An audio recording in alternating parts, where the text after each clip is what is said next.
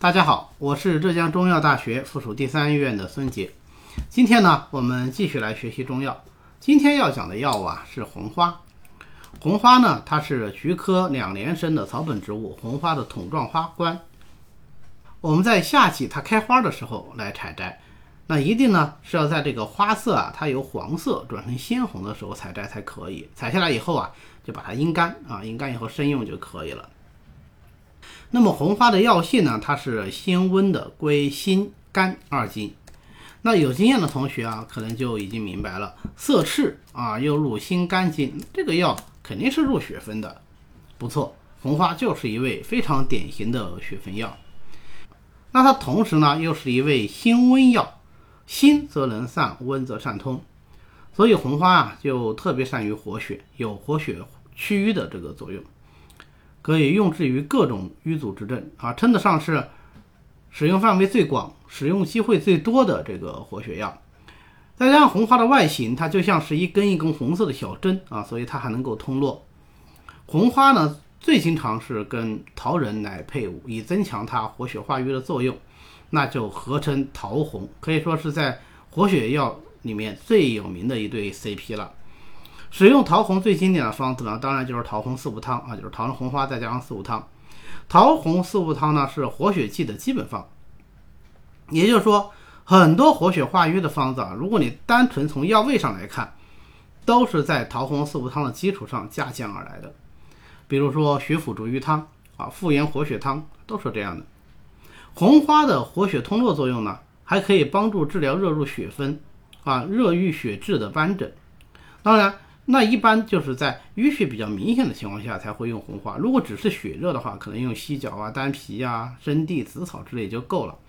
但是热入血分呐，它就容易生瘀。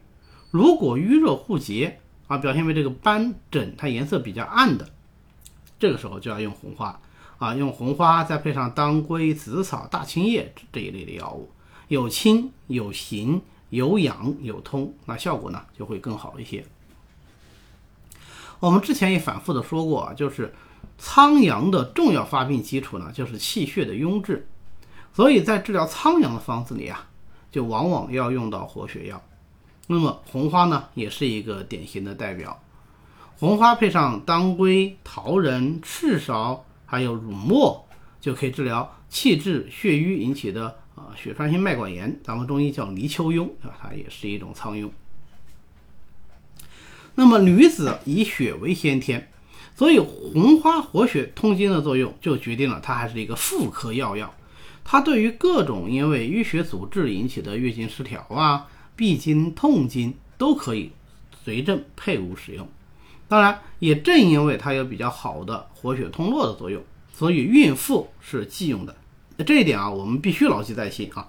从某个角度上讲，学中药的时候，禁忌比功效。更重要啊，更要用心记住。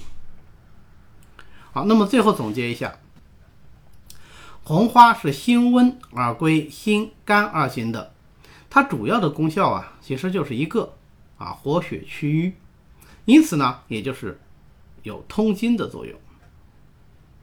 讲到红花呢，我们再顺便看一下它的好朋友番红花啊，也就是所谓的西红花、藏红花。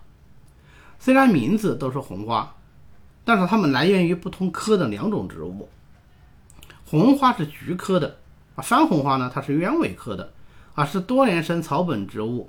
番红花的干燥花柱头，你看它的植物来来源啊，就是这个植物取用的部分也是不一样的。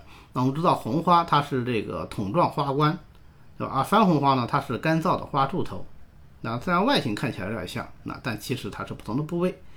那么番红花呢，原本是产于欧洲和中亚地区的，啊，所以才被称为番红花嘛，是吧？番邦来的。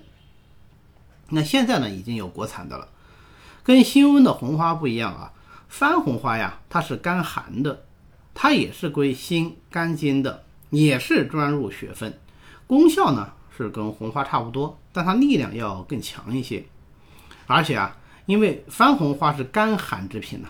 所以它还兼有凉血解毒的这个作用。和红花相比呢，番红花的常用量也有所不同啊，它的用量要小。入汤剂的话，红花呢，一般我们是六到九克，有时候用大量的话，十克、十五克，偶尔也有用的。那番红花的用量啊，就要小得多了。一般来说啊，嗯，就是一点五克到三克就差不多了。